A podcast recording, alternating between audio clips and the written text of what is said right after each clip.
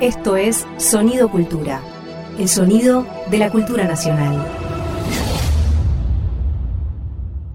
Silencio, micrófono, acción, filmoteca, cine sin pantallas.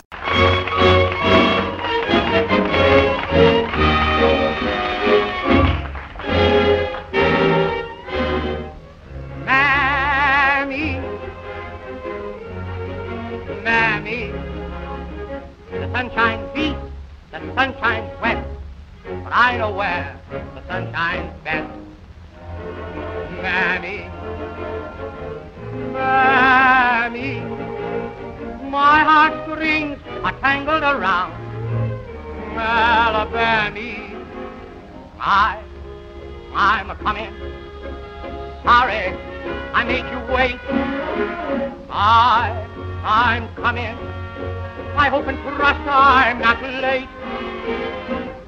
Mammy, Mammy, I'd walk a million miles for one of your smiles on my Mammy. Ah, Mammy,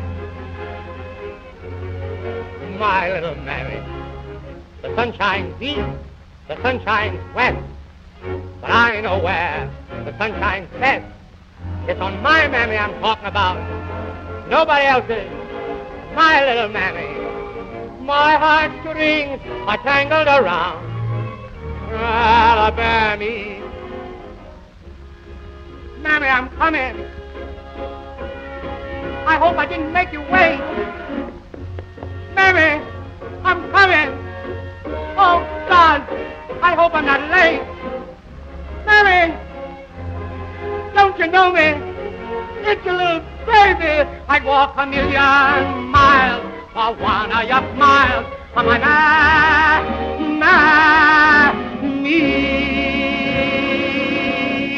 ¿Cómo están? Bienvenidos a otra emisión de Filmoteca Cine sin pantalla. Estábamos escuchando a Al Jolson porque el tema del programa de hoy es el cine y el jazz. Y Al Jolson, como todo el mundo sabe, es el cantor de jazz. Tengo un helado pegado en la frente.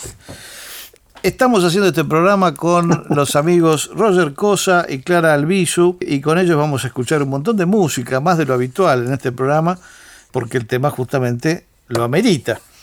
El cantor de jazz pasa por ser la primera película sonora de la historia, no lo es, por supuesto, pero sí es eh, la película que convenció a la industria del cine, en realidad no la película, el éxito de la película convenció a la industria del cine de que el sonido era una realidad y que había que adoptarlo. Entonces, a partir de la tremenda repercusión que tuvo la película, a pesar de que se grabó en un sistema incomodísimo, que era el de sonido sincronizado con discos, había que digamos, el sonido se escuchaba en unos discos que tenían que ir en sincro con cada uno de los rollos de la película, era un bardo inenarrable pese a lo cual, como les digo, el éxito, el, el éxito, digamos, el dinero es lo que mueve la industria y la industria vivió su primer gran trauma de, la de su historia eh, con la reconversión al sonido en función del éxito de la película esta.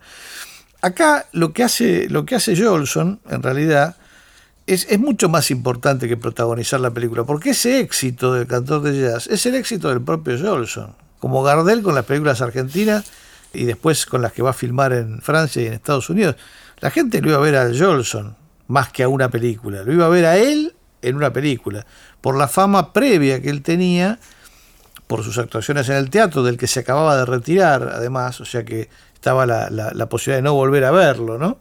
Y por sus apariciones en radio y sobre todo en discos. Todo el mundo conocía a Al Jolson, que era un cantante muy virtuoso, sobre todo muy expresivo, que practicaba un tipo de, de tradición teatral norteamericana, originalmente racista, conocido como minstrel, en donde los blancos se disfrazan de negros y hacen arquetipos de la negritud. ¿no?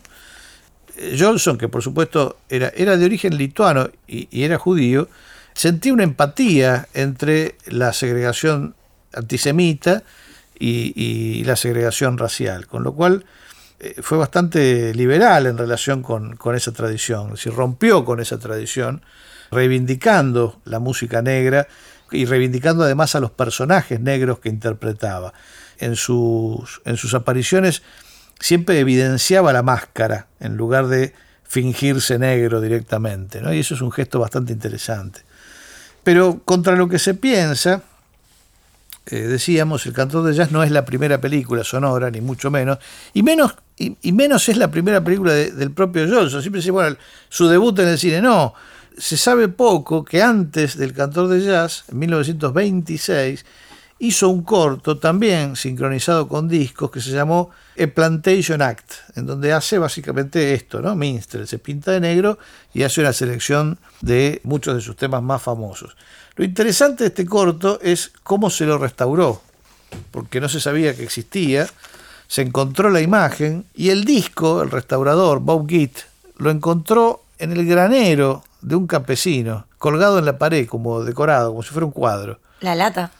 El disco. El disco, perdón. El disco, el disco puesto en la pared. Y entonces, bueno, lo convenció de que se lo vendiera, qué sé yo, el tipo se lo dio, estaba roto el disco. Y, hubo que hacer un trabajo descomunal, pasar el disco a cinta y después sobre la cinta ir cortándola para empalmar, digamos, todos los fragmentos de un disco, un disco de pasta roto no se puede escuchar.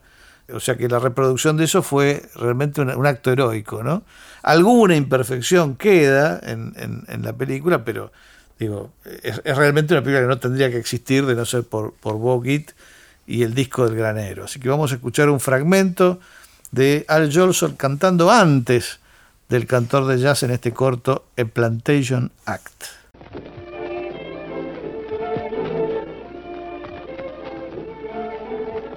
I heard a robin this morning. I'm feeling happy today. I'm gonna put my cares in a whistle, blow them all away. What if I've been unlucky? Really, I ain't got a thing. But there's a time I always feel happy, as a happy as a king. When the red, red robin starts bob, bob, bobbing along along. There'll be no more sobbing when he starts robbing his own sweet song. Wake up, wake up, you sleepyhead, get up, get up, get out of bed, cheer up, cheer up. The sun is red, live, love, let me be happy. What if I've been blue? Now I'm walking through fields of flowers. Rain may glisten, but still I listen for hours an hour. I'm just a kid again, doing what I did again, singing a song. When the red, red robin starts bob, bob, bobbing along. When the red, red robin starts bob, bob, bobbing along, along. There'll be no more stopping when he starts robbing his own sweet song. Wake up, wake up. You sleepyhead, cheer up, cheer up. The sun is red, cheer up. Come on, get out of bed, live, love, laugh and be happy. What if I've been blue? Now I'm walking through fields of flowers. Rain may glisten, but still I listen for hours and hours.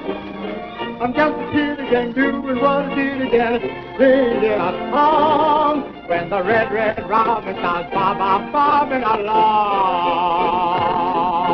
Escuchamos un fragmento de A Plantation Act, este cortometraje rarísimo, protagonizado por Al Jolson. ¿Por qué es raro? Porque también está producido, digamos, en un estudio de Hollywood. ¿Por qué Jolson cobra relevancia y su música y el minstrel con con el cantor de jazz y no con este, por ejemplo. Y son cosas que no se van a saber nunca, probablemente porque es un corto bitafón, o sea que lo produjo la misma Warner Bros. que, que después produjo el cantor de jazz. Debe haber tenido una circulación relativamente restringida porque era un corto, lo habrán pasado adelante de algún otro largo que nadie fue a ver.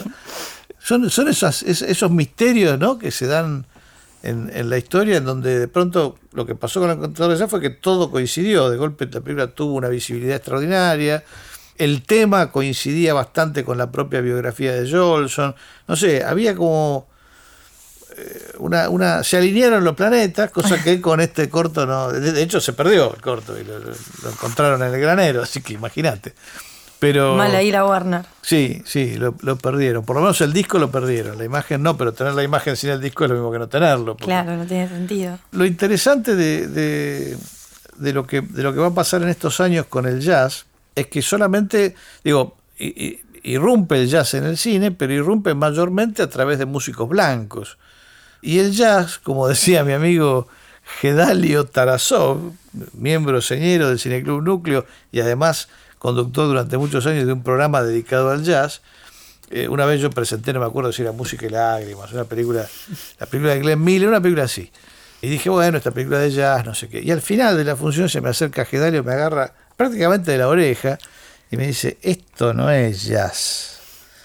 Jazz es años 20 y negro. Digo, bueno, Gedalio, pero esto, esto es swing, big band, no es jazz. El jazz es otra cosa. Digo, bueno, pero Bix Beiderbecke era blanco, pero mereció ser negro. Entonces, para los fundamentalistas como Gedalio, el jazz tiene que ser negro y tiene que ser de los años 20, si no, no es jazz. Ese jazz no llegó al cine mainstream, o sea, no llegó a la Warner, por ejemplo.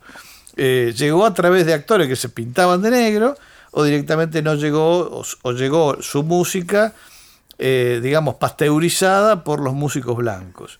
Hay alguna excepción, la película Aleluya de Kim Vidor, que es un musical bastante temprano, protagonizado todo por elenco negro, con, con, con una visión de futuro bastante extraordinaria por parte de Kim Vidor, pero es una, es una excepción realmente, es una película que está ahí solitaria, en 1930, y no, no, no hay otras, ¿no?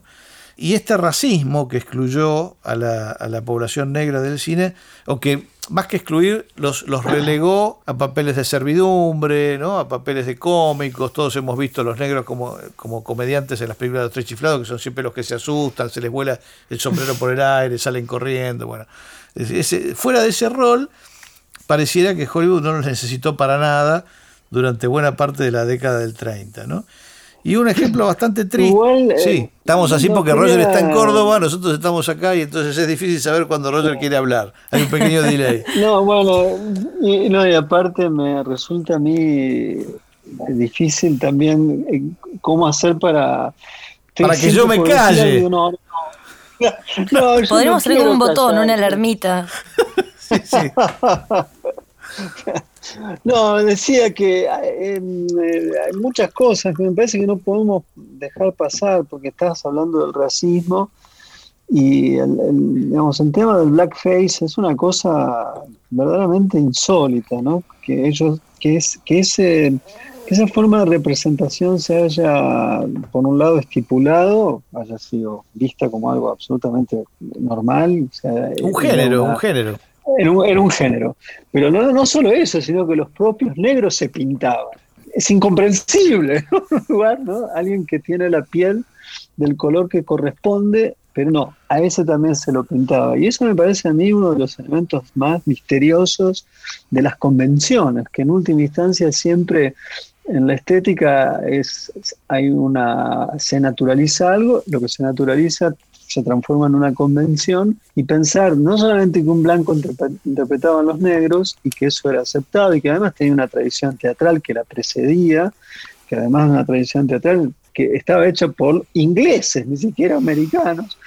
Es decir, es toda una larga, un largo recorrido de cómo representar a los esclavos, porque en última instancia eh, lo que está por detrás es la historia de la esclavitud, aparece en el ámbito del entretenimiento, en el entretenimiento los blancos interpretan a los negros, hay una forma jocosa, irónica, eh, cínica en algún sentido de representar, al mismo tiempo aparece en cine, esto persiste y tiene mucho tiempo, digamos, recién hay, hay, hay objeciones sobre esto en la, en la época de los derechos, en las, las luchas de los derechos civiles en la década del 60, es, es realmente notable, no, no quería dejar pasar. Y lo otro que me parece a mí notable, que siempre me pareció una cosa rarísima dentro del esquema del racismo tan poderoso y tan ubicuo en, en la sociedad americana en ese entonces, ya con la, estamos hablando del inicio del cine, es el caso tan extraño de Oscar Millot, o Millet, Millot, no sé cómo se que, Millot, ¿no? Eh, que es el primer cineasta negro tiene su propia productora y, hace esa, a mí hay una película de que me parece extraordinaria que es eh, Within Our Gates, ¿no? En, no sé cómo se traduciría. Sí, detrás de eh, nuestras puertas, o, dentro de nuestras puertas. Que bueno, y, en el medio de todo este universo, un cineasta, cineasta que me parece que a veces queda como relegado, ¿no? Como si no hubiera. Sí, pero es un fenómeno, eso, eso pasa un poco lo mismo que con, por ejemplo, las mujeres cineastas, ¿no? Es decir, en la época muda había sitio, había sitio para realizadores negros, para realizadores mujeres, muchas. Hay otros cineastas negros en ese momento que hacen películas con elenco completamente negro, pero eran películas mudas, ya no, está aludido, pero no está en las películas. Lo que se vuelve una, una rareza cuando viene el sonoro y termina prácticamente digamos, o margina de manera absoluta o, acaba con la producción independiente. Es decir, las, las, opaca completamente porque los costos de hacer películas sonoras son mucho mayores. Entonces, el que no puede hacer películas sonoras se queda fuera del juego. Y los negros se quedaron fuera del juego. O sea, solo pudieron entrar por, por eso, por la ventana. juego inmediatamente. Claro. Y también muchas cosas, o sea, grandes momentos de la época dorada del cine de Hollywood fue, digamos, los, las personas negras las vivieron vicariamente a través de las personas que interpretaban sus composiciones, de las personas que interpretaban sus historias, que usaban su ropa, que hacían sus bailes, cosas que continúan hasta hoy, como esto del blackface que, que señala Roger, hoy tiene continuación en otros fenómenos, como la apropiación cultural en general, como se define ese concepto, que en la sociedad norteamericana hoy tiene mucho peso, eh, lo que Roger decía de estrellas negras que sin embargo se pintan, y eso está, por ejemplo, muy relacionado con el colorismo dentro de la misma comunidad negra en Estados Unidos. Digamos, son un montón de fenómenos raciales que tienen sus correlatos en el cine como medio, pero es importante destacar esto de que sí, había blancos haciendo jazz en el cine, pero muchas veces eran composiciones eh, de personas negras, interpretadas por personas negras en los estudios, porque los sesionistas eran abrumadoramente negros. Entonces están presentes, pero a la vez no están presentes. Claro, eh, y los que toman un poco la posta son... son de vuelta, personajes excepcionales, ¿no? Ahí estaba investigando un poco acá, improvisando, porque me sonaba el nombre, pero no había, no había reparado en él. El, director del cortometraje Saint Louis Blues, que es Dudley Murphy. Es importante este corto porque es el único film en donde aparece Bessie Smith, que, es la, la, gran cantante de blues. Y Bessie Smith tiene un final horrible en el que se accidenta con, su, con el auto en el que iba y bueno, ahí la leyenda está cuestionada y qué sé yo, pero lo que siempre se dijo es que eh, demoran en atenderla porque es negra. Claro, hay, varios mitos. Hay algunos que dicen que demoran en atenderla, otra que directamente no la atendieron, eh, como que la llevaron a la llevaron a un hospital que, estaba más cerca, era un hospital de blancos, la rechazaron y finalmente la atienden en un hospital, porque había hospitales de blancos y de negros. Claro, por supuesto, todo empezando por eso está todo mal. Y finalmente cuando la atienden en el hospital de negros ya es muy tarde y bueno, ella muere. Hay una historia medio lateral y un, poco tonta también, que es eventualmente con el paso de los años, no me acuerdo si se roban la, lápida del cementerio. No, nunca tuvo, la familia no tuvo lápida para poner, tuvo plata para pagar la lápida, la pagó Janis Joplin. Y eso te iba a votar, y la pagó Janis Joplin junto con otra cantante, como de algún modo agradeciendo, simbólicamente agradeciendo eh, lo que Bessie Smith les dio, digamos, sus contribuciones a la música que a ellas les gustaban y a la vida que les gustaba llevar y también como pidiendo perdón por eh, una forma medio, un mecanismo medio extraño. Sí, de, eso. de, compensación, ¿no? Pobre Bessie Smith. Eh, eh, de todas maneras, está su voz en esta película, que dirigió este Dudley Murphy, un cineasta de vanguardia, de izquierda, claramente, que también dirigió a otro artista afroamericano importantísimo, que fue Paul Robson, en su película más importante, que es El Emperador Jones, ¿no? sobre, sobre la obra de O'Neill. Eh, un personaje interesante, Dudley Murphy, que si hubiera seguido haciendo cine hubiera sido prohibido por el macartismo, pero que se retiró discretamente a tiempo y puso un hotel para las élites hollywoodenses, según dice. ¿Un hotel segregado? No, no, no, creo, no creo porque hubiese sido totalmente contradictorio, ¿no? Pero en todo caso, un hotel segregado económicamente. O sea, seguramente los negros con plata podían ir, por ahí no los que no la tenían. Vamos a escuchar un fragmento de Saint Louis Blues, precisamente en donde ella canta tremendamente este tema con la orquesta, si no recuerdo, más si no recuerdo mal, de Fletcher Henderson. My man, my man.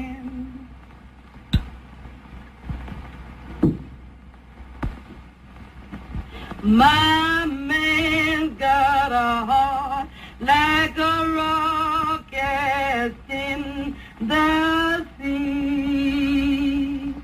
My man's got a heart like a rock cast in the sea. My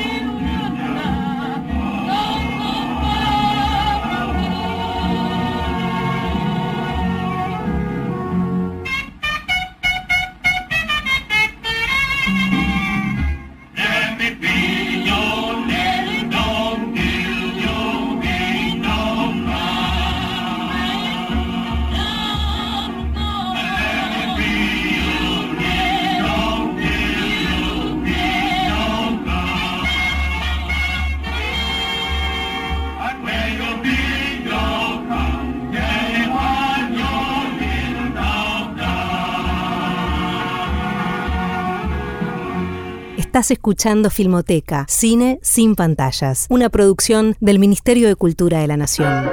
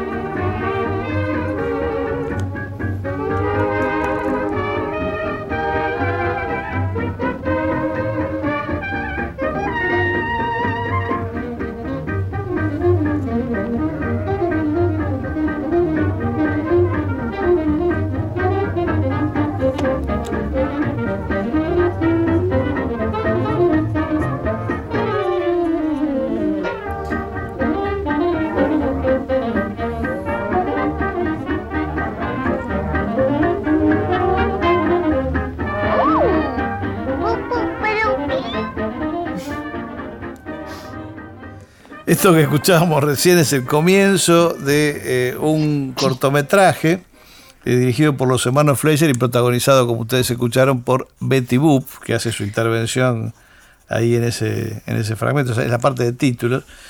El corto se llama I'll be glad when you are dead, you rascal you. Y la música es nada menos que de Louis Armstrong. Los hermanos Fleischer aprovecharon esta, esta segregación de los músicos negros y los incorporaron, porque evidentemente era barato además contratarlos, para hacer una cantidad extraordinaria de cortometrajes animados, ¿no? Cortometrajes de dibujos animados. Y hay algunos de estos, este, este de Louis Armstrong, un par que hicieron con Cap Calloway y algunos otros, en donde mezclan la filmación de estos artistas en, un set, en, el decorado, con los dibujos animados, ¿no? mediante una técnica que no, inventaron ellos, pero ellos la usaron mucho, que se llama rotoscopía, que se sigue usando todavía, ¿no? Es decir, se filman los personajes reales primero con una cámara normal y después el dibujante copia los movimientos del dibujo sobre esa filmación.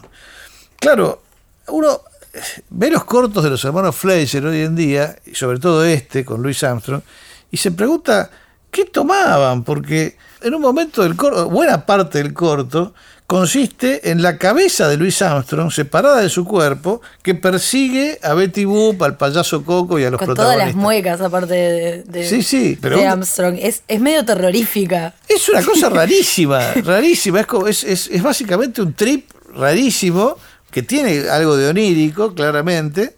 Mientras, por supuesto, el tipo canta además, ¿no? Entonces, eh, lo difícil es imaginarse cómo se les ocurrió esto, ¿no? Es decir, de, de dónde sacaron la idea para hacer esta forma de la animación. Y lo interesante también es que en muchos de estos cortos está el eslabón, musicalmente hablando, me parece, está el eslabón perdido entre ese jazz negro que, que gente ortodoxos como Gedalio Tarasov consideraban el único jazz, y lo que va a ser después el sonido de las big bands, porque incluso muchos músicos negros, Duke Ellington, por ejemplo, van a, van a asumir el, el- sonido de las big bands y van a adaptarlo, digamos, a su propia sensibilidad musical, ¿no? Eh, Lo que falta, el, el pedazo que falta, uno lo puede escuchar en muchos dibujos animados, en donde aparece, incluso interpretadas por músicos completamente anónimos, música que tiene muchísimo que ver con el jazz tradicional de la década del 20. Eh, incluso en su ritmo, ¿no? Vieron que aparte muchos dibujitos de la década del 30, uno ve que los, los personajes se mueven, suben y bajan al ritmo de la música que se interpreta, que es esa música sincopada, característica del jazz de los 20, ¿no?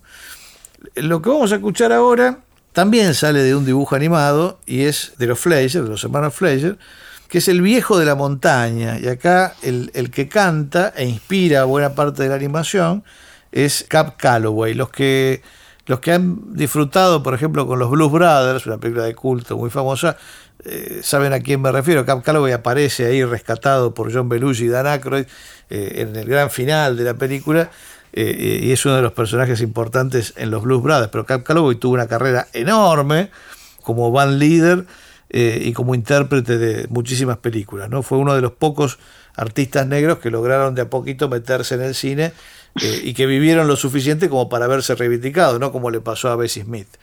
Escuchamos entonces el comienzo de este corto, El viejo de la montaña por Cap Calloway.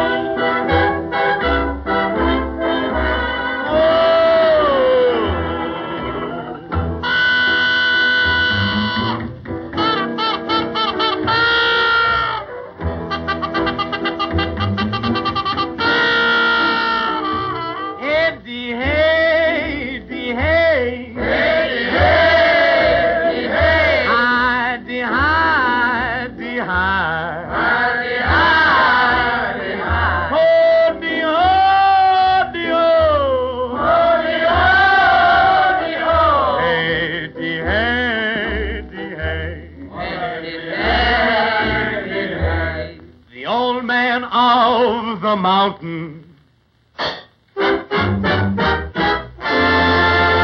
Me quedé pensando, Fer, porque me, me- parece que es una muy, buena idea la de repensar cómo en, en estos dibujos de los hermanos Fleischer, con bueno, la, propia Betty Boop, digamos, ahí aparece el jazz y es como una especie de contrabando sonoro que en un universo que no tiene nada que ver con, con la música en particular, se mantiene una sensualidad. De hecho, Betty Boop va a tener problemas con la censura en cierta medida, se va a, a rectificar su sensualismo a, a medida que avancen los años. Sí, le van a, le van a extender la falda. Códigos.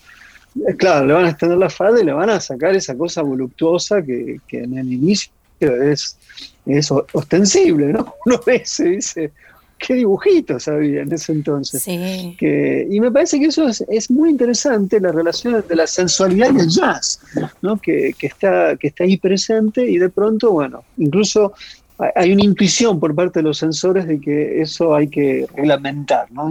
Y eso me parece a mí que es algo increíble de, de cómo se mueven las, cómo se van desplazando las culturas digamos, aquí el jazz se mete en un universo de representación no tiene nada que ver con el universo negro y sin embargo está allí presente es, esa dimensión.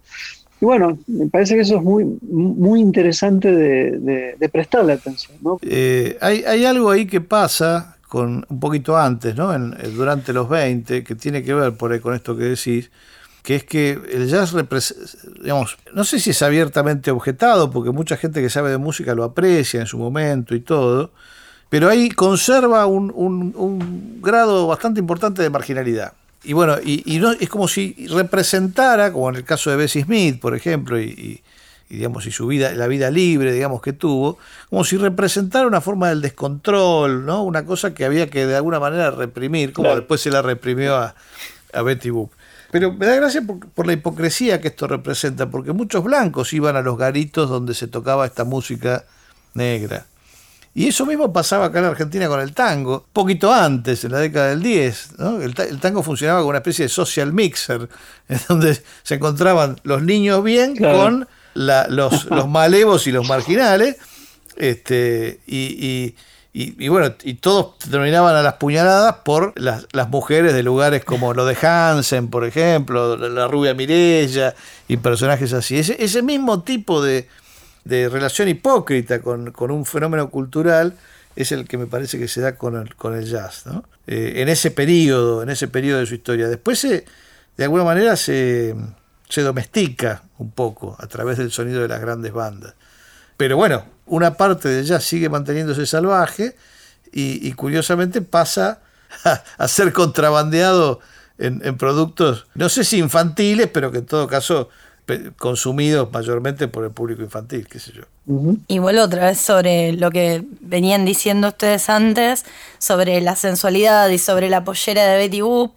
Hace poco, hace antes de que empezara la pandemia, así que no sé si fue hace tan poquito, el Museo del Cine mostró, eh, proyectó en, en su sede un montón de, de cortos animados infantiles, entre ellos varios de Betty Boop, y tiene uno que es eh, particularmente magistral, que no me acuerdo el título ni nada, donde también hay una situación de eh, una banda y rotoscopía, donde ella es como la madama de una gran whiskería, sí, sí, donde sí. van los obreros cuando terminan su jornada y pasan cosas muy... eh, yo lo había llevado a mi hijo y en un momento dije... Tuviste que explicarle cosas. No, no le expliqué nada. Ah. O sea, a- apliqué la negación a full. Negación. Claro, pero dije, bueno, yo no sé, o sea, ¿qué lo traje? Pero yo tenía una idea de que Betty Boop era sensual, pero un poco más inocentona. Y claro, yo conozco la Betty Boop recontra reformulada de mi niñez de los 90, donde no es tan ligerita. Claro, Como en los claro. años 40 era bastante... 30, 30, 30. Era, una, era una chica bastante más liberada que su versión de los 90 No, no, eh, claro, de las licencias que conocí yo. Es 30 al 33. Eh, eh, y un poquito antes, por ahí. Antes, antes lo que pasa es que no, no era todavía una chica, era, un, era más bien un perrito. Tenía como orejas así de perrito. Era un monigote. Pero, claro, pero después se transforma en, en una chica y es hasta el 33, cuando viene la aplicación así férrea del código de código G, que le hacen bajar las polleras, no se le ve más la liga, no se pueden hacer más situaciones como las que esta que describí. Sí, sí, le cerraron, claro, le cerraron el boliche. es que eso es como una. Eso que, eso que contás es como una suerte de parodia precisamente de los garitos estos en plena ley seca, además, ¿no? O sea, en alusión a la ley seca, con lo cual había varios desafíos simultáneos. Claro, y en varias, actividades ilegales en el mismo corto marketeado para niños. Claro, es muy curioso, es muy curioso. No, no es menos curioso también la, la eh, hablando de hipocresía, ¿no? La voltereta que hace Hollywood cuando viene la guerra, porque claro, se dan cuenta de que en el ejército va a haber un montón de negros. Entonces, eh, eh, de pronto Hollywood los empieza a reconocer y vuelve, vuelve no, eh, hacen en el mainstream lo que en la época muda se había hecho solo de manera independiente, que son las películas con elenco íntegramente negro. Y hay un par ahí bastante importantes, ¿no? Hay una que dirigió Vincente Minelli, ¿no? Si yo no recuerdo mal, se llama Una cabaña en las nubes. Eh, y hay otra que, que es este, se llama Stormy Weather, que es- es- está hecha para la Fox y protagonizada por Lina Horne. Qué Eh, mujer, Lina Horne. Extraordinaria, extraordinaria. Y que a mí me da gracia mucho el, el título el título que le pusieron acá. La película se llama Stormy Weather, tiempo tormentoso. Acá le pusieron Morena Oscura. ¿No? Como si hiciera falta subrayar la negritud. Ahí está lo del colorismo, ahí está lo del colorismo. Ahí tenés. Eh, bueno, en estas dos películas, eh, obviamente, muchísima música, mucho jazz del bueno, eh, mucho baile, casi no hay guion. En una cabaña en las nubes un poquito más, pero, pero en Morena Oscura no hay prácticamente guion para nada. Es una excusa para mostrar un montón de, de números musicales extraordinarios y, hay que, y todavía hay que agradecer que las hayan hecho, porque esta debe ser una de las pocas películas en donde se lo ve y se lo escucha, por supuesto, a Fats Waller, eh, que vamos a ver después en, dónde, en qué otros lugares trabajó, pero acá aparece y además haciendo eh, uno de los temas más famosos de, de su carrera, que fue eh, Ain't Misbehaving. Vamos a escuchar a Fats Waller precisamente en la versión que hizo para Morena Oscura.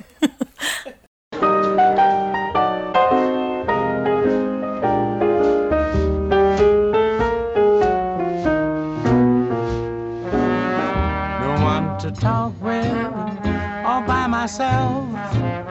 No one to walk with, but I'm happy on the shelf. Ain't misbehaving, saving my love for you, for you, for you, for you. I know for certain the one I love. I'm through with flirting, it's you that I'm thinking of. Misbehaving, saving my love for you.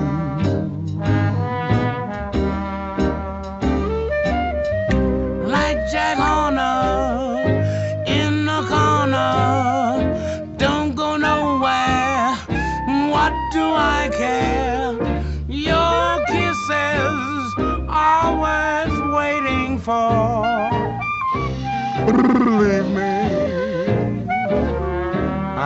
I don't stay out. Well, uh, no place to go.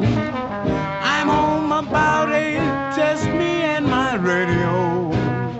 Ain't misbehaving, saving all my love for you.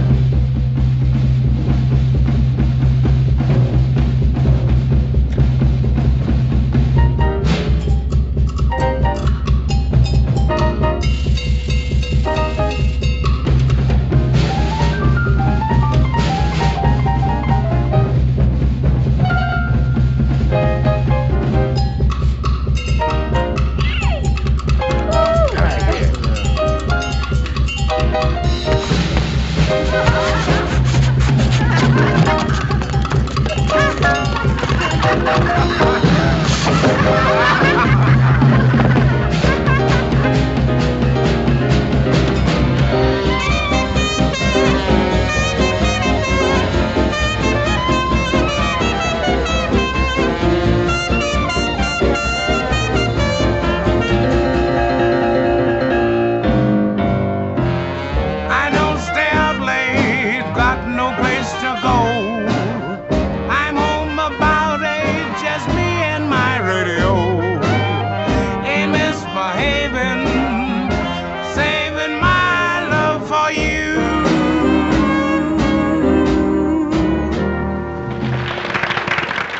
35 fotogramas por minuto que solo se escuchan. Filmoteca, cine sin pantalla.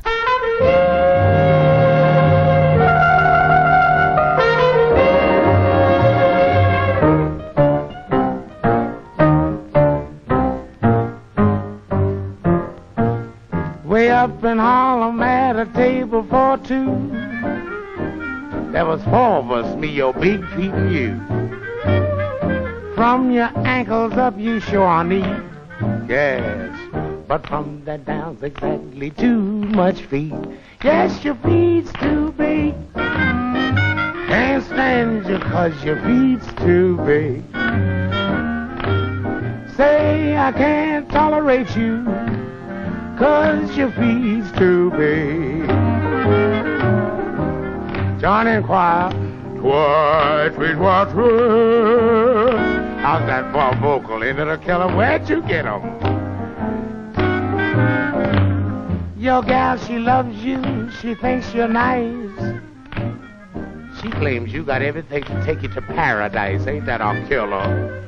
She likes your loving. She likes your rig. Ah.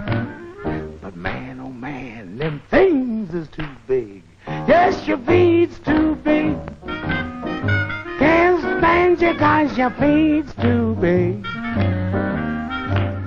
Say I can't tolerate you, nay, nay, cause your feet's too big. Cedric, on your feet and earn your salary, son. Blow.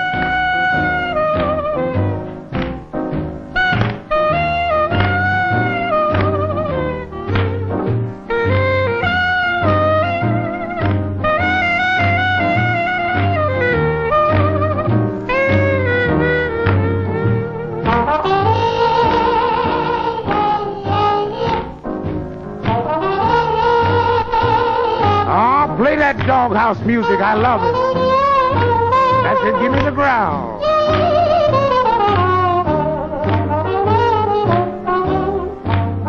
Say your pedal extremities are colossal.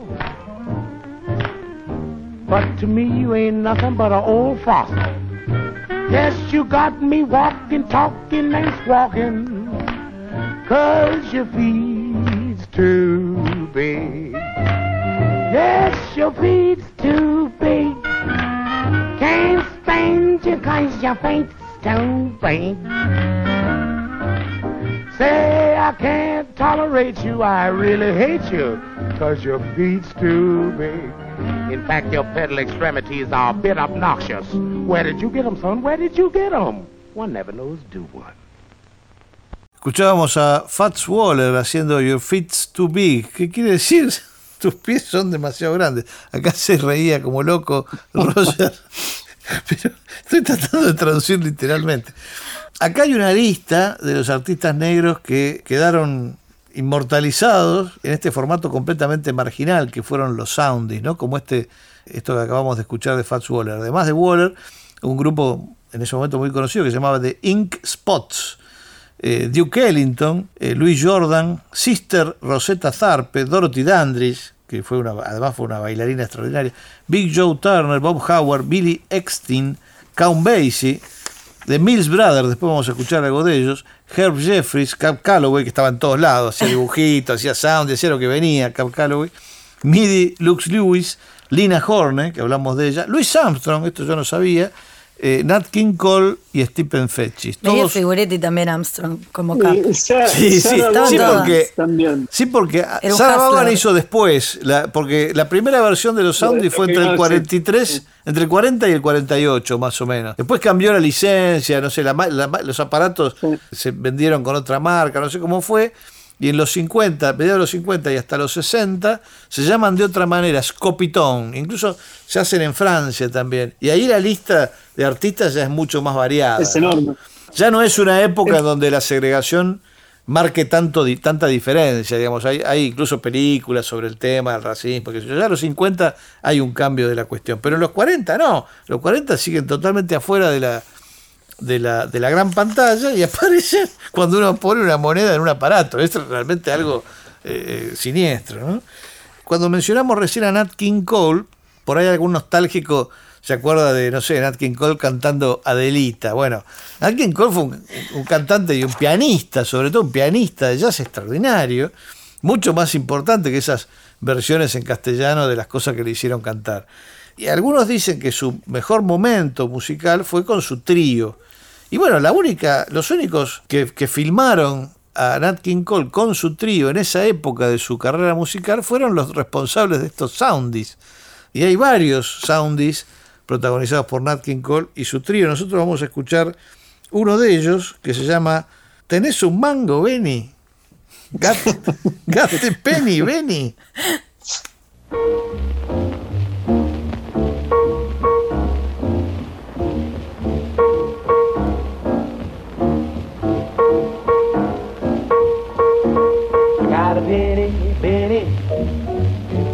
Telephone Jenny, and I just got, just got four cents to my name. Got a penny, penny, can't you guess I haven't any? And I've got to, got to call that solid dame. I went down to the bank, they had none to spare. I looked up on the shelf, but the cupboard was bare. Got a penny, penny, got a telephone Jenny, and I just got, just got four cents to my name.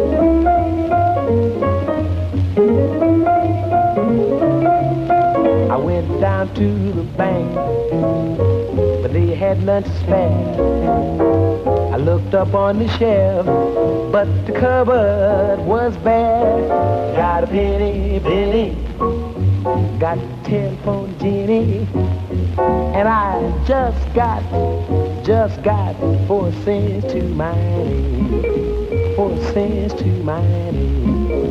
Ain't that a doggone shame that I haven't got but four cents to my name?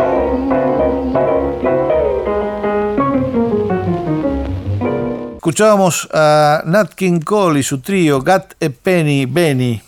Got a Penny, Roger. I don't got a penny. Parece que es interesante ver cómo se filmaba la música en ese entonces. Y yo tengo la impresión, es una, es una conjetura, tendría que ver, digamos, reunir, a copiar más, pero al menos sí lo dejo como una posibilidad de, de contraste, porque ya la- después empieza a tener importancia la televisión. Hay un conjunto de programas de la década del 50 y del 60 donde primordialmente tocaban bandas de jazz o, o músicos de jazz, en donde de alguna manera eh, se traslada una forma de filmar a los grupos tocando, ahí ya en la tele, no en el sound, ¿no? Pero los tres minutos esos, si uno observa cómo está planificado desde el punto de vista cinematográfico, o sea, cómo se filma, cómo se entiende la, la- la interacción entre los músicos, a mi juicio eso se traslada un poco a la tele del 50, el 60, donde están los programas de jazz que duran como una hora, donde están tocando literalmente, tocan todos, ¿no? De Wes Montgomery, Charlie Parker, están todos, realmente todos los grandes músicos ya de la renovación del jazz, una, su dimensión moderna. Y eso me parece que es otro, otro, otro elemento que se corre hacia otro lado, a otro modo de representación, y a mi juicio nunca más se, puede, se filma la música de esa manera. Después, eh, ya bueno, ya en la década del 70, sobre todo el 80, se pierde la, el concepto, por ejemplo, la, la predilección del plano secuencia para el registro de los músicos deja de ser, hay, hay cortes, hay un trabajo de montaje, y la idea de, de interacción entre los músicos, que era como una forma de filmar, se pierde.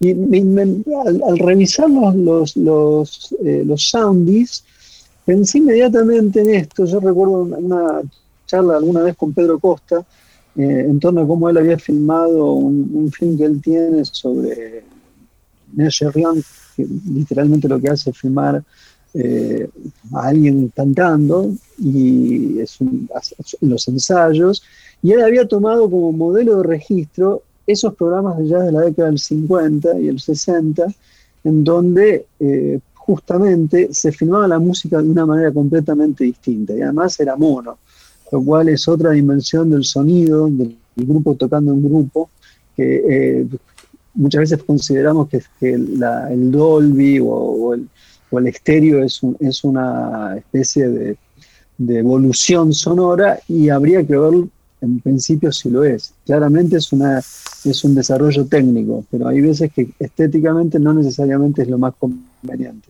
Y esto es una discusión interesante de ver cómo se, se, se filma la música en la década, digamos, hacer una evolución del 30, el 40, el 50, a cómo después se filma la música desde los 80 en adelante, que eh, a mi juicio empieza a existir una predilección sobre, el, sobre un montaje muy pronunciado en donde el fragmento vence al conjunto. ¿no? Y eso es para mí lo interesante de revisar estos, estos Sounds. esta deriva, casi, esos sounds. Eso Sí. es algo que me, de inmediato me puse a pensar cuando estábamos preparando. Y, y eso, y eso que, que son, digamos, tienen, son como la clase Z de- del, del cine, del cine musical, ¿no? Del cine musical. Están, sí, filmando. Incluso uno, uno se pregunta muchas veces, pero ¿por qué? Si el tipo está tocando el piano, ¿por qué no me muestra las manos sobre el piano? ¿Viste? No, no, no, no las Claro, ves. claro, ¿Qué me importa esto? O bailarines que de pronto están cortados a la altura de la cintura, ¿no? No con, no con estos grupos de los que estamos hablando, pero los son, y la verdad que son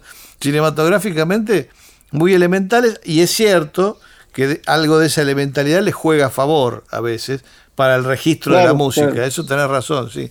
Estaba pensando también en un programa alemán que se llamaba Just Time, de los, de los fines de los 60. Sí, Eh, más tardío. Sí, que, que prácticamente, claro, no cortan, o sea, dejan, meten al grupo en el estudio, no tienen ni locutor, eh, sobreimprimen el nombre de los músicos y el tema que está tocando, cuando tienen ganas, cuando no, no, y dejan que los tipos toquen y la cámara se va desplazando, simple, son dos o tres cámaras, se van desplazando y vos realmente ves al músico laburando, ¿no? Es algo muy, muy Sí. difícil de captar, muy difícil de ver, por lo general.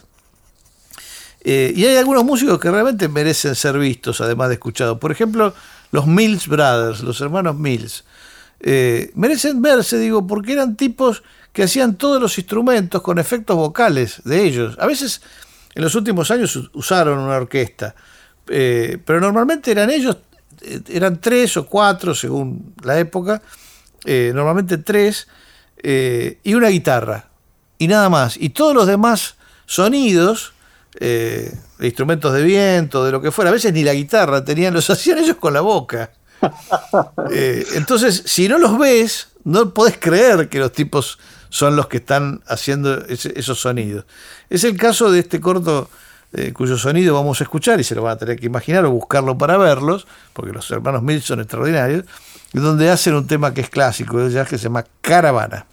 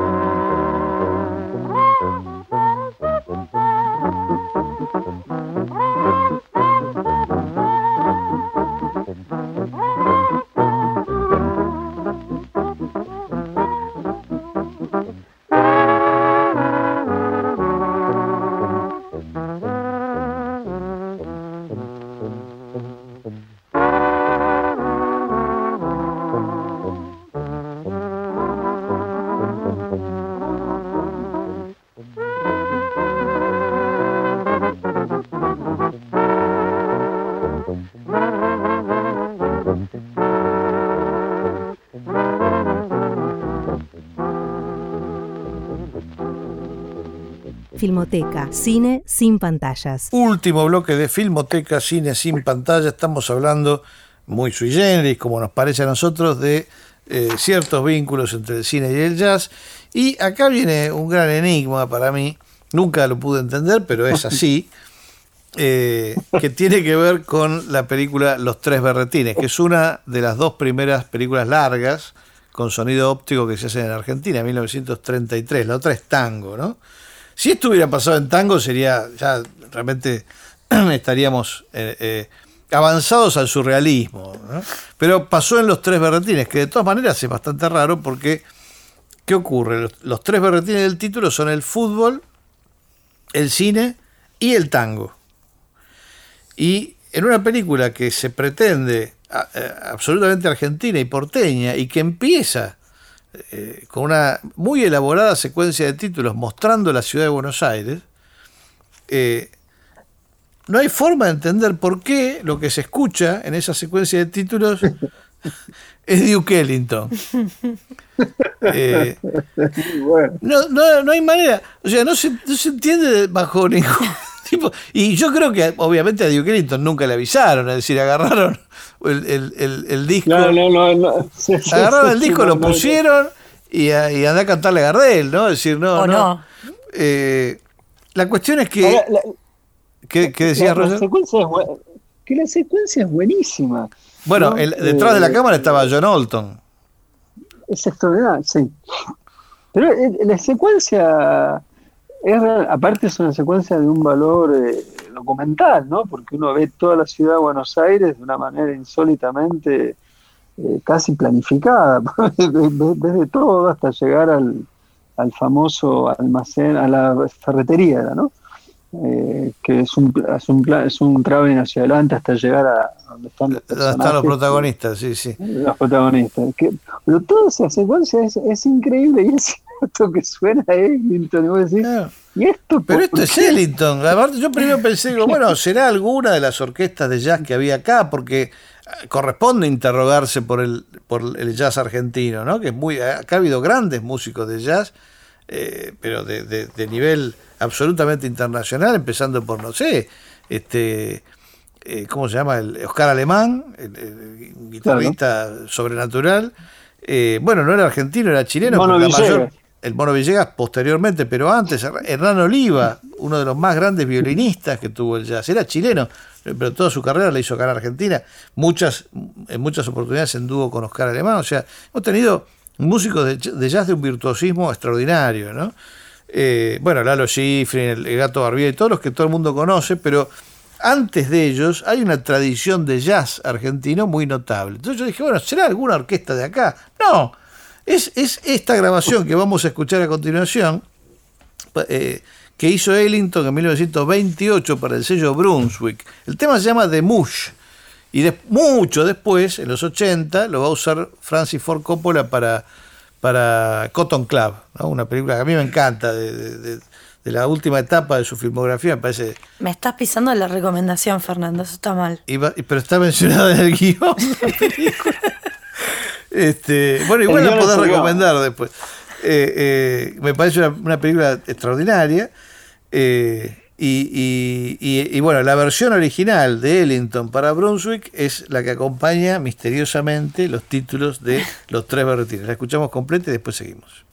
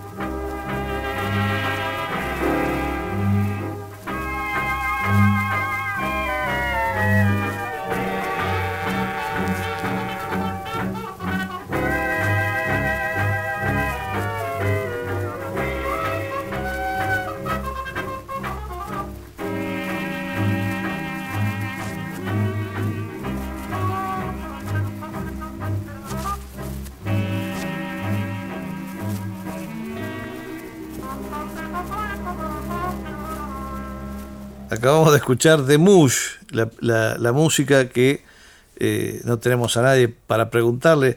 Por motivos totalmente desconocidos acompaña los títulos de Los Tres Berretines, una de las dos primeras películas sonoras de la historia de nuestro cine. Esta historia del, jazz en Argentina, que a mí me parece muy, muy fascinante porque es como si acá se hubieran hecho westerns, por ejemplo, ¿no? Es, una cosa, o, si, o, o como si en Estados Unidos se, se- se tocara el tango, qué sé yo, es una cosa rarísima que tampoco tiene demasiada explicación, produjo, como, como decíamos, muchos músicos virtuosos. Y además muchos músicos bastante populares, ¿no? Es decir, de los cuales queda muy poco registro, porque casi nada del jazz argentino de la década del 30 pasó a vinilo. Es decir, existen en manos de coleccionistas y qué sé yo, los discos de pasta originales que estos tipos grabaron. Pero después fuera de las presentaciones en vivo y qué sé yo, o sea, Acá no hacía falta ser negro para que te segregara. Hacía jazz y ya quedabas afuera. Eh, eh, el, el jazz de esta época se encuentra solamente en discos de pasta. Es muy difícil. Hay algún caso por ahí que se compilaron sus cosas, eh, por supuesto Oscar Alemán, este, en LPs posteriores, pero el jazz, de los, el jazz argentino de los, de los 20, los 30 y los 40 se encuentra en discos de pasta y muy difícilmente en otro formato. Algún coleccionista puede ser que haya editado CDs, qué sé yo, con, con cosas raras, pero lo normal es encontrar estas orquestas solamente en pasta. Y es el caso, por ejemplo, de Rudy Ayala y su jazz. Eh, eh, Berciani, un, un director que había sido asistente de, de- era en esta época, en, en 1936, asistente de El Negro Ferreira, eh, filmó un corto para la empresa CIDE de Alfredo Murúa, CIDE por Sociedad Impresora de Discos Eléctricos. La así de buena. La CIDE, bueno, sí, le quedó, quedaron unas siglas desafortunadas. Filmó un corto que se llama Hasta la Vuelta, eh, que consiste básicamente en tres o cuatro números estándar de la orquesta de Rudy Ayala y su jazz. Vamos a escuchar un poquito. Se puede ver en YouTube y es muy lindo, porque es muy divertido cómo empieza y cómo termina en función de un barco. Tiene un barquito que se mueve, una escenografía bastante complicada. Una escenografía que baila así. Porque la idea es que. Rudy Ayala está por irse a Nueva York, entonces el barco, que era la única forma de irte a Nueva York en ese momento, remite a, ese, a esa partida y por eso el corto se llama Hasta la Vuelta. Escuchamos a Rudy Ayala y su jazz.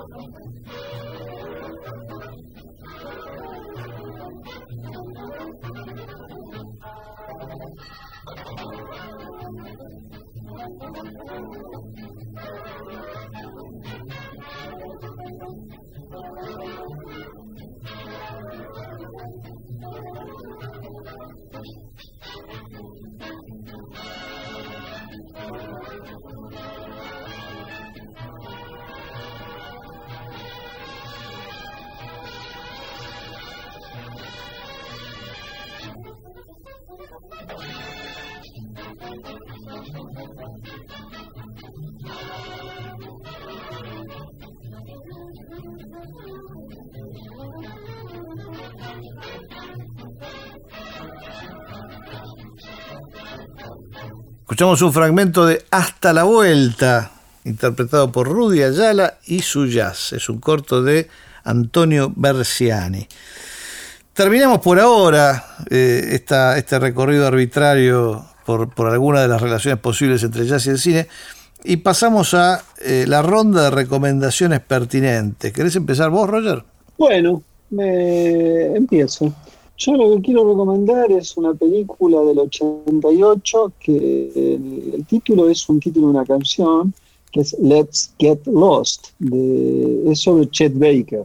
Y no sé, a mí me parece, hay muchas películas sobre Chet Baker, a mí esta me parece que es tiene la gracia de que es casi una película elegida acá. Baker está ahí de morir, uno lo ve en una situación en- entre este mundo y otro mundo, más allá de que exista no otro mundo, pero al mismo tiempo es, un- es un- el- la aproximación que hace el, el famosísimo fotógrafo Bruce Weber, acá como cineasta, eh, le da el- la suficiente, mm, elige una forma del retrato en donde eventualmente las pasiones autodestructivas que pudo haber tenido Baker están siempre matizadas y al mismo tiempo contrarrestadas con una cierta dignidad del, propio músico. Eh, incluso en los momentos donde uno ve que está literalmente cansado, ontológicamente cansado, porque ni siquiera es un cansancio físico, es como un cansancio de existir, eh, la forma de filmarlo, la forma de mostrarlo es con un respeto tal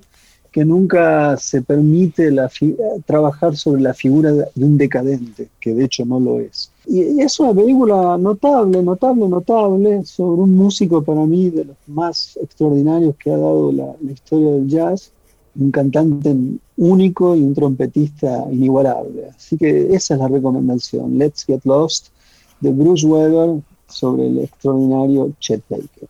Clara, tu recomendación pertinente. Eh, mi recomendación pertinente, que vean Cotton Club, que ya hablaste vos de esa película, es una película fascinante, que en su momento parece que no tuvo tanto éxito en taquilla, pero es una... Inexplicable, es inexplicable. Es inexplicable porque además es una película carísima, digamos, con una producción espectacular, con escenarios, con vestuario, con grandes canciones y momentos musicales, pero básicamente es una historia, la historia de un amor prohibido en medio de la prohibición y la ley seca en el Cotton Club, que es eh, un reducto de jazz de Harlem. Y entonces ahí Sí, ves la... bueno, un reducto en donde los blancos pueden sentarse a la mesa y los negros solo pueden tocar.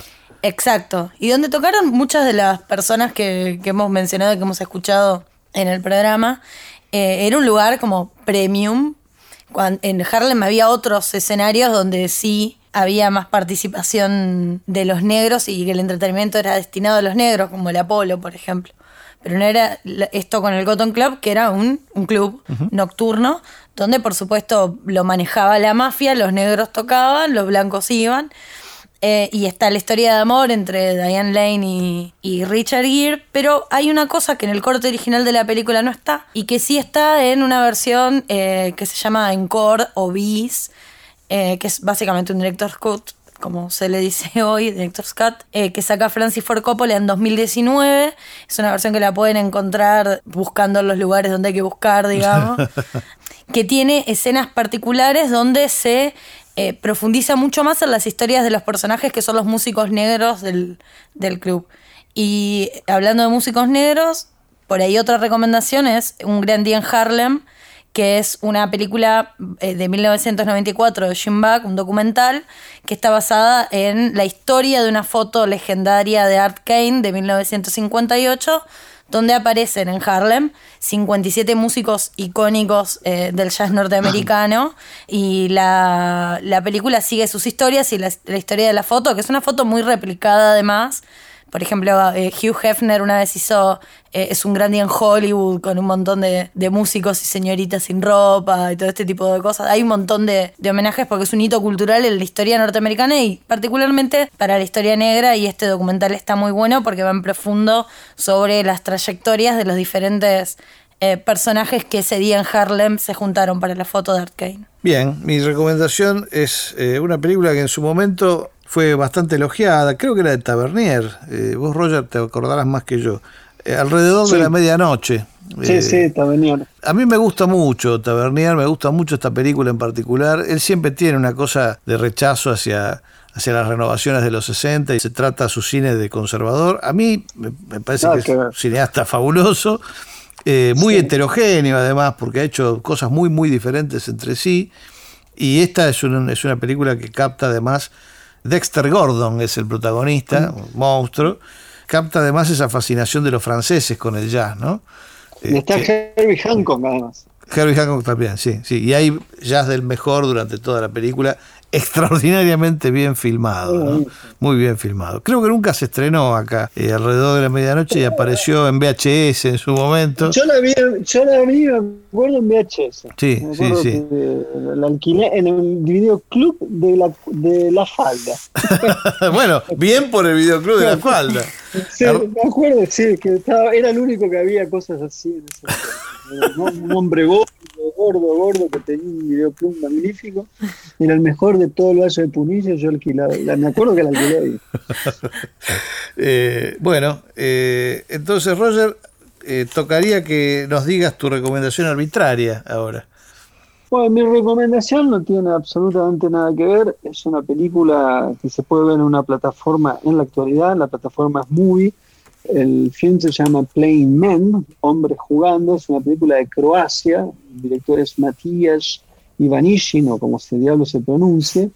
Y es una película que si... La, primera aproximación que uno puede tener tiene que ver con una suerte de eh, indagación en la masculinidad, ¿no? algo que está vinculado a la masculinidad a los juegos, pueden ser la lucha libre, un juego muy particular se llama Morra, incluso hasta un juego que tiene que ver con un queso que va girando a lo largo de toda una ciudad en un lugar de Italia, una cosa rarísima, uno de los juegos más raros que yo vi en. Pero más allá de eso, hacia el final, que además implica una increíble cita y homenaje a Howard Hawks, a Río Bravo, que es un momento increíble del film, el film introduce algo que para mí es probablemente el gran enigma, el gran misterio de una palabra que suele irritar a muchos. La palabra es lo popular y el pueblo. Y hay algo en esos 15 minutos finales en donde uno puede intuir qué se quiere decir cada vez que se emplea esa palabra, a propósito de un, de un tenista croata que fue invitado a, a participar de Wimbledon, no tenía los, los- la, la cantidad de, de puntaje para poder hacerlo y sin embargo termina ganando Wimbledon. Y eso produce algo en el pueblo, en los croatas. ¿no? Todo ese fragmento, en los más cercano a eso que cada tanto Pasolini nos prodigaba en sus películas de entender cuál es el rostro del pueblo. Bueno, ahí hay algo de eso y es un momento de una emoción suprema. La recomiendo enfáticamente, Playing Men de eh, Matías Ivanishin. Clara, tu recomendación arbitraria. Mi recomendación arbitraria también está en Movie, que no, nos- no nos está pagando. Eh, y es Steel Processing, es un, es un corto de- del año pasado de Sophie Rombari, una eh, realizadora canadiense. La premisa del corto es muy simple, a ella le, le legan sus padres después de una tragedia familiar de la muerte de dos de sus hermanos. Sus padres le dan una caja de fotos que eran las fotos que la, la madre de la directora le sacaba a ella y a, a sus hijos durante toda la infancia. Y habla mucho de las relaciones, no solamente de las relaciones filiales y las relaciones fraternales, sino también de- del ojo de qué significa la cámara para retratar a la gente que uno ama y cómo eso sirve como un dispositivo para atravesar los duelos. Así que como siempre mi recomendación es un bajón, pero está muy buena y es corta. El título otra Seguimos. vez. El título es Still Processing, que es un juego de palabras entre todavía procesando el, el trauma, lo que pasó, la Y la situación que dispara fija. y la imagen fija.